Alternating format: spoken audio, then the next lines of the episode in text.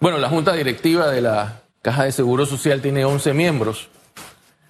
Eh, y eh, para poder aprobar eh, cualquier tema que ahí se discuta, se necesitan seis votos de 11. Oiga, di- disculpe que haga un alto ahí. 11 miembros. Solo dos están preocupados por la situación. Yo digo preocupados porque cuando usted hace una propuesta de este nivel es porque usted dice, hey, esto hay que ponerle un alto, hay que buscar algún arreglo, alguna salida. Se los comento. El pasado martes 28 yo presenté una propuesta. Esa propuesta era la siguiente. Eh, número uno, eh, solicitar una investigación independiente realizada por un, una, una instancia, una institución independiente. ¿Para qué?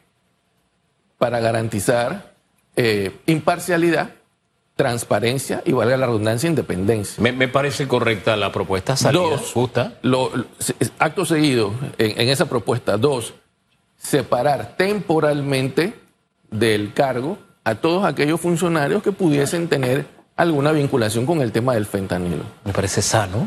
Y tres, eh, también separar de manera temporal al director general de la Caja de Seguro Social, el doctor Enrique Lau Cortés, hasta tanto esta investigación independiente que lo que busca es garantizar transparencia eh, eh, eh, e imparcialidad, tomará su fin. Ahora, Y yo entiendo y- la y- primera, pero da- argumenteme la última, por favor. Quiero entender en qué ayudaría a la investigación Bueno, para- la separación temporal del señor Cortés. para, garan- Cortés. para garantizar transparencia, independencia, imparcialidad a la hora de investigar, como se hace en, en cualquier país medianamente ¿Y quién haría esa investigación independiente e imparcial? Podría- Y si eso nos costaría. Podría ser cualquier institución gubernamental que tenga esa capacidad que las hay aquí en Panamá. Por ejemplo, estoy citando un ejemplo, eh, la Procuraduría de la Administración. Ok, o sea que esto nos Por- por- representaría por- costo. Por poner un ejemplo, exacto. Entonces, ¿qué hicimos además en esa propuesta? Eh, dejamos muy claro que ahí no estábamos acusando de nada a absolutamente nadie, eh, que esa investigación independiente tenía que ser, obviamente, dentro del debido proceso Claro. y respetando las garantías que toda persona tiene derecho, como por ejemplo la cardinal, que es la garantía a la presunción de inocencia. Ahora, señor pero, pero, pero ¿por qué? Solamente para terminar. Eh, porque bueno, todo lo que se ha dado con este tema del, del glicol, yo creo que debe tener un, un resultado. ¿Qué sucedió? Yo propuse, yo hice esa propuesta, como les comenté, para poder aprobar algo en la junta directiva, una persona tiene que eh, proponerlo, otra tiene que secundarla y ¿Quiénes luego, y, luego, favor? y luego va a votación. Usted, usted votó a favor, Allá- ¿quién más? allá donde voy a explicar. Vamos a aprovechar el tiempo que se nos acaba. rápido, hay que proponer y para poder votar hay que secundar. Nadie secundó, por tanto no hubo votación. Ajá, ¿Y cuáles son los dos votos que, que se La única persona que apoyó el- el- el- la propuesta fue Aida Michelle de Maduro, pero ella no pudo secundar porque Claro. como ella es la presidenta de la Junta Directiva, precisamente por tener ese cargo, ella no puede ni proponer ni secundar. Entonces, como, ¿Hubo alguna objeción como, de parte nadie, del como grupo? nadie secundó, no se pudo votar, quedó Ok. Ni argumentar nada. ¿Hubo, Nada. hubo alguna objeción después de presentar esto? No importa que no haya podido avanzar porque no, mm, como usted bien lo explica, nadie secundó el, tema de la propuesta, pero ¿hubo algún planteamiento de algún miembro de la Junta Directiva eh, en contra de una separación temporal y, la investigación imparcial que usted presentó? ¿O nadie dijo nada? Nadie dijo nada que yo recuerde y, y lo que se dio a entender fue que bueno que ya hay una investigación que adelanta el Ministerio Público, pero sin embargo, sin embargo, la propuesta que nosotros hicimos era para que esa investigación sea dentro de la esfera administrativa, porque obviamente las investigaciones que adelanta el Ministerio Público tienen otra arista, ella es un, un punto de vista penal. ¿Usted cree que va a ocurrir algo? Mire, con el panorama que usted me narra de esta sesión del día martes, eh, y que todavía en realidad uno no sabe a ciencia cierta qué fue lo que ocurrió en la Caja del Seguro Social, y cuando escuchas las declaraciones de los funcionarios involucrados en este tema, incluyendo el propio director, en vez de que el ciudadano quede más claro, queda con más interrogantes, con más dudas y con más preocupación. Efectivamente. Una institución que maneja presupuestos millonarios para la adquisición de medicamentos y de equipos y que no cuente con estándares de seguridad para proteger precisamente esos medicamentos, al final están jugando con la plata de todos los panameños, porque quién sabe, señor Camilo, si en otra oportunidad también han hurtado, se han robado medicamentos o equipos de la caja de seguro social. O sea, eh, escuchando el director en estos días, dice que los carros van llevando a los distintos centros, de, eh, a. ¿Qué gesto? ¿Quién supervisa si llegaron, las, estoy inventando, las 30 acetaminofén y que realmente sean las mismas acetaminofén que fueron compradas? O sea, hay un, desde mi punto de vista, pareciera que hay un descontrol en ese tema de la supervisión. La Caja del Seguro Social es una entidad monstruosa que no funciona por la frondosa burocracia que tiene. Y este tema de la logística, el, envío y, recibo de medicamentos, no es más que una gran deficiencia que hay en los sistemas tecnológicos de la institución, que no son robustos. Y estamos en el año 2023 y la Caja del Seguro Social funciona de manera análoga y manual. Todo se lleva de manera manual. Pero hemos gastado millones en software y, un montón de programas en Pero estamos en cero porque todavía los tres software que tiene la Caja del Seguro Social no se comunican entre ellos y, y, todavía eso no se soluciona. Yo no creo en los pases de factura, no creo en ese tipo de cosas. La venganza, esa es una tarea de Dios. El que se venga quiere asumir el papel de Dios. y creo que ese papel nos queda, por lo menos a mí me queda muy grande. ¿eh? Así que quiero dejar eso bien claro antes de la pregunta que le voy a hacer. Porque yo no creo en eso de la retaliación, de te hago esto porque me hiciste aquello. No, no, no, no, yo no, yo no creo en ese tipo de... El mal se paga con bien, eso es lo que yo creo y es por la vía que trato de caminar. ¿Por qué le digo esto? Porque yo no quiero creer que la propuesta que ustedes han hecho se debe a que el señor Lau Cortés descubrió algo y no se lo dio a conocer a la Junta Directiva. No quiero creer eso. No, ¿verdad? No, es así. bueno, bien, gracias por la aclaración. Bien, es por esa vía. Pero si hay una parte humana y también profesional. ¿Cómo yo, miembro de una junta directiva, me entero de un delito como este a través de los medios de comunicación? O sea, ¿cómo se sienten ustedes como miembros de la junta de no haber sido informados de algo tan eh, grave como esto? Y, efectivamente sí fue. Yo me enteré de la noticia viendo la televisión y luego ese mismo día leyéndolo en el periódico. Y así el resto de los miembros de la junta directiva. Eh, y yo creo que no hay una excusa para eso porque si bien puede tener posibles complicaciones penales, eso no, eso no, eso no es eh, eh, óbice para que el director general haya, haya podido ir un día a la junta directiva y decirle, miren señores, ha sucedido esto, esto y esto, vamos a empezar la investigación, el Ministerio Público se encargará de la parte que tiene que ver con los aspectos penales, pero para que ustedes estén debidamente informados de qué es lo que está sucediendo. Yo entiendo, según las mismas informaciones que hemos recibido a posteriori, que esto inició finales de octubre, principios de noviembre, pero nosotros no nos enteramos sino hasta hace un par de semanas. Y por los medios de comunicación. Si uno suma, hay casi cinco meses de diferencia entre, lo, entre la fecha en que supuestamente esto sucedió y cuando nosotros nos enteramos a través de los medios. Y, yo me pregunto, porque poco a poco esto se va aclarando, ¿no? Yo, yo me decía un día, si esto que hay que tenerlo bien cuidado, no lo tenían bien cuidado, ¿Cómo será el resto? Todavía me terminé de sorprender ayer cuando el director le dice a mi colega Dorcas de la Rosa, no, a eso no se le pone candado porque puede romper el candado. Un martillo. Y yo pensé, Chuleta, bueno, es un argumento triste, pero de pronto lo corrige. Pensé, porque uno siempre da la opción de la duda. Y volvió a insistir en el mismo argumento. Es decir, ¿sabe qué? Yo no le pongo candado a mi casa, no le pongo cerradura porque lo pueden abrir, la pueden violar. Entonces, poco a poco se da cuenta uno de que, espérate, que si el, el fentanilo es un detalle.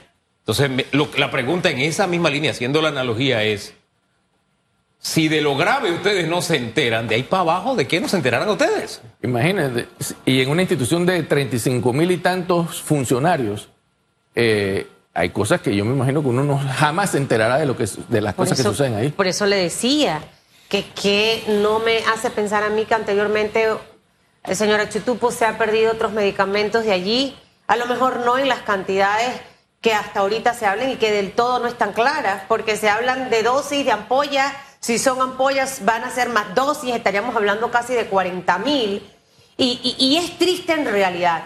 Eh, ahora, escuchando varias de las declaraciones que ha dado el director de la institución, él ha dicho que no habló antes del tema porque podía entorpecer la investigación. Eh, y también ha dicho que él obviamente no va a separarse de su cargo a menos que el presidente de la República se lo solicite. De hecho, hay antecedentes aquí con directores de la Caja del Seguro Social en la época del doctor Juan Jovanet. Recordemos lo que en su momento allí hizo la Junta Directiva. Por el bien de la institución, ya que no fue aceptada su propuesta, ninguna de las tres, ¿qué debiera ser el director actual de la Caja de Seguro Social realmente para garantizarle a los panameños que esta investigación va a ser una investigación certera y que caiga quien caiga, eh, va a tener que asumir las consecuencias. No solamente el médico eh, en este momento eh, pasante, ¿cómo es que le llaman cuando están en el... Residente. residente, el que hasta ahora está señalado que se le cayó de 12 dosis que llevaba en su maletita. O sea, él, yo no, a menos que haya sacado las 12 dosis desde noviembre hasta acá, de 12 en 12 hasta llegar a las 17 mil dosis o 19, 19 mil supuestamente. 19 mil dosis o 19 mil ampollas. bueno, eh, lo correcto eh, sería lo que nosotros pedimos, separarse del cargo de manera temporal hasta que las investigaciones terminen. Eh, eso sería lo correcto. Bueno, el director general dice que él no lo va a hacer y que tampoco va a renunciar. Y bueno, además la propuesta no tuvo cabida, porque como les comenté, ni siquiera pudimos votarla porque nadie la secundó. Ahora bien, fíjese, si yo divido 19 mil entre 12, este caballero tendría que haber hecho 1.583 viajes. Esos son casi cuatro años. Divida, eso le iba a decir, divida eso por año, más bien divídalo entre días hábiles y de verdad que no. Son casi cuatro años. Para mí no tiene 12, Para mí no tiene el mayor. No estoy diciendo que no es culpable. Yo no estoy, no estoy en ese, en ese, en ese tipo de juicio. claro. Pero el, el estar con las, los spotlights sobre una persona que tiene las 12 dosis, que forma parte de las que siempre saca un anestesiólogo, uno se queda, espérate, ¿el camino realmente es por ahí o nos quieren desviar por ahí? Entonces, como la información va a cuenta gotas y uno va descubriendo cosas que preocupan, de verdad que yo siento que algo tiene que pasar para devolverle la tranquilidad a la población. Yo no estoy diciendo tampoco que se separe a lo Cortés, yo no sé si eso ayuda o no ayuda. Lo que sí me deja dudas es que él dice, espérate, yo estoy aquí y me voy, no me voy porque yo vine a hacer un trabajo que me dijo el presidente. Hombre, pero su subdirector se fue porque no los dejaban hacer el trabajo que le dijo el presidente que tenían que hacer. Es más, ni siquiera hay diálogo por la caja. Entonces yo me quedo pensando, ¿Qué trabajo? Si su director y él supuestamente estaban haciendo un trabajo encomendado y el, su director se fue porque no podían. Eso es lo que ha dicho el señor Francisco Bustamante en reiteradas ocasiones. Y la cosa cada día se va a poner peor. El problema de la Caja de Seguro Social es un problema estructural. Todavía no sabemos qué va a pasar con el IBM. El diálogo sigue en suspenso. Eh, están todos estos problemas como la del fentanilo. O sea, hay que, tomar, hay que tomar acciones decididas para enfrentar los problemas de la Caja del Seguro Social y no dejar correr esto. Todavía no se ha nombrado el tercer miembro de la Junta Técnica Actuarial. Que eso le toca al Ejecutivo. Eso también eso el presidente eso afecta hasta los estados financieros de la institución y obviamente los estudios actuariales.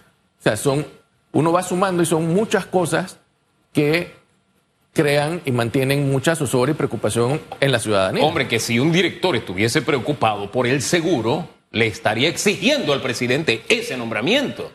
¿Por qué? Porque usted ha dicho la forma en que impacta la caja de seguro social que no se, no haya nombrado el actuario.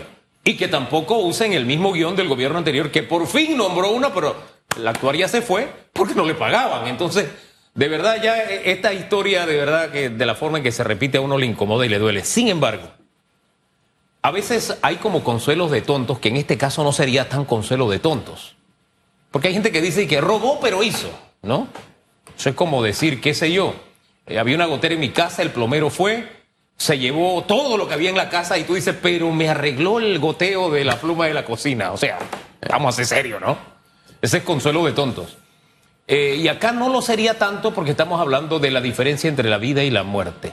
Y uno dice, pero si por lo menos la caja hubiera mejorado en lo que es la atención al asegurado.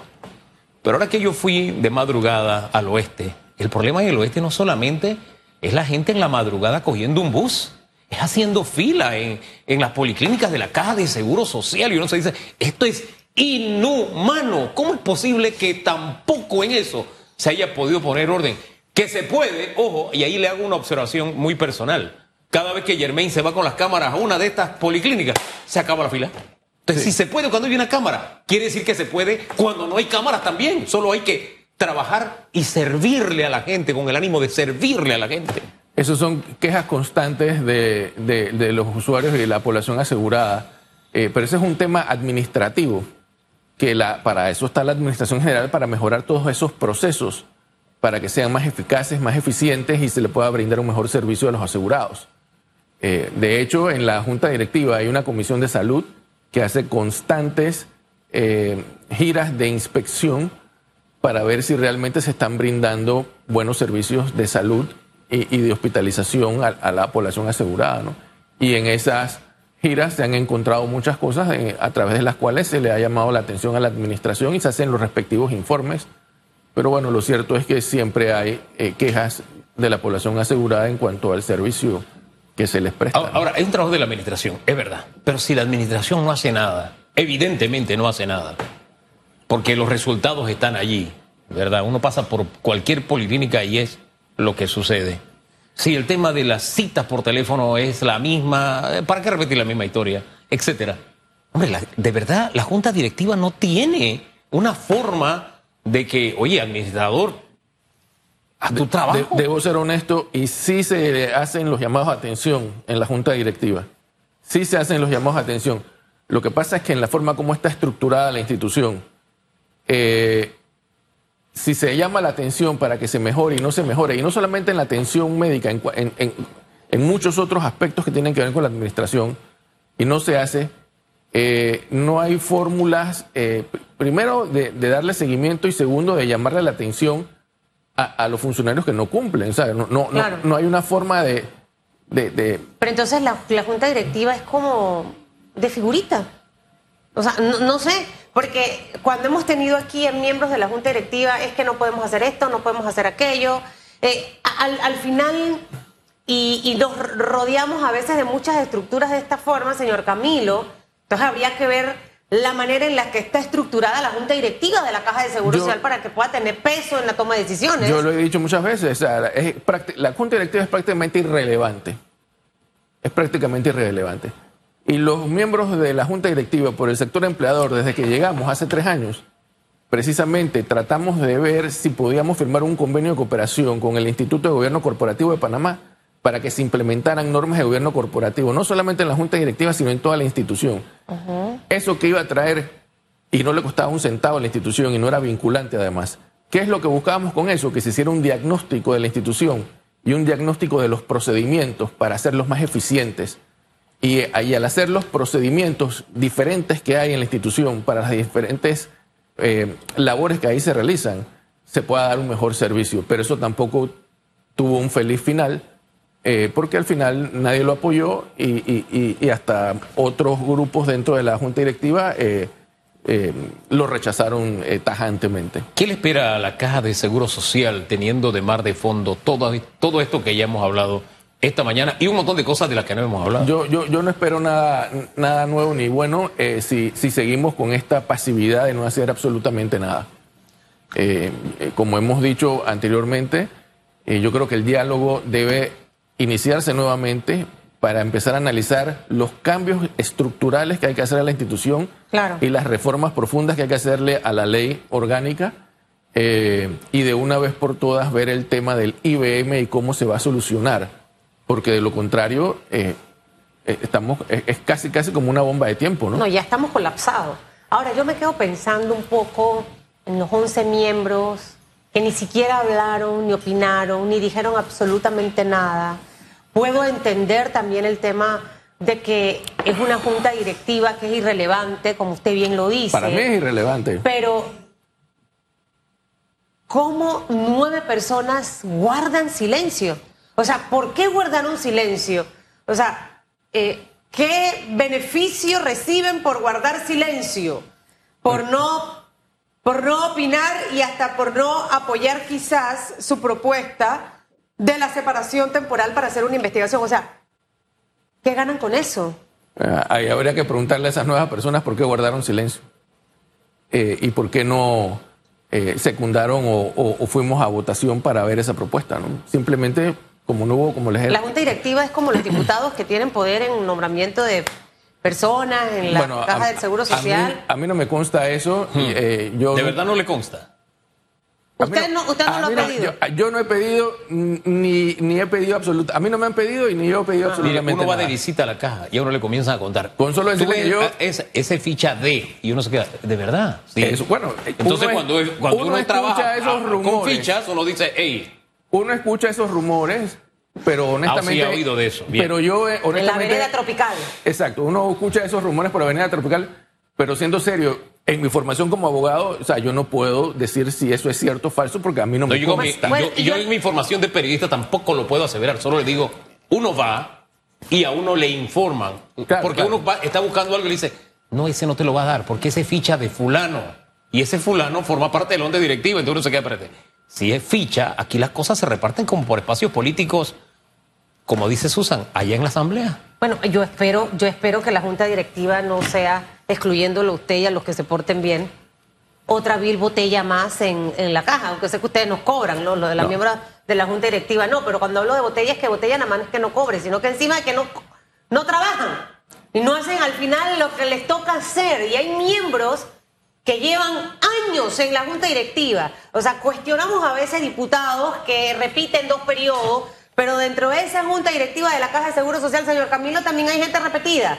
Entonces, eh, es parte, entonces repiten para hacer qué, si al final no hemos visto ningún resultado.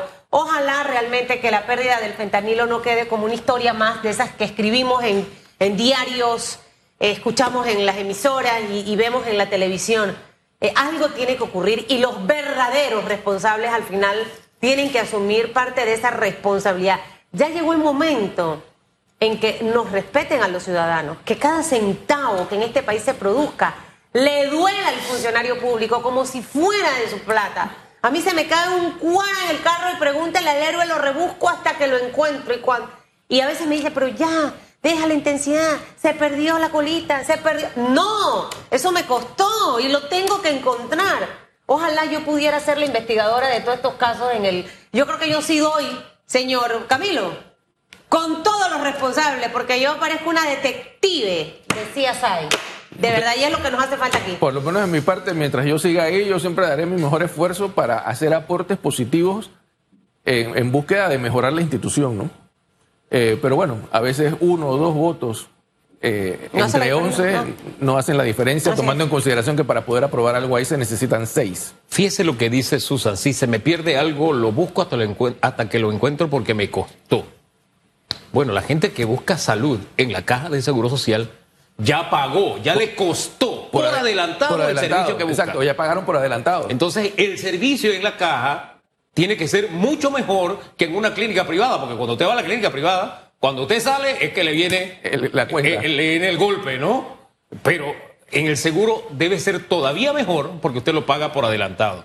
Y bien dijo usted, no es que sea un tema de administración, sí, pero es que es el tema caja de seguro social. Es un todo y por donde usted toca, no hay nada que esté funcionando bien. Nada que esté funcionando bien. Y eso es vergonzoso y no sé, a mí me parece que peligroso, porque estamos hablando de la institución con el presupuesto más alto de la República. Cinco mil millones de dólares. Más alto que incluso la autoridad del canal de Panamá. Entonces, no estamos hablando de cualquier cosa. Entonces, hay algo que tenemos que hacer. Yo no sé si la salida del señor López Cortés o separación temporal ayudará a curar el cáncer que tiene la caja, o si eso es una curita.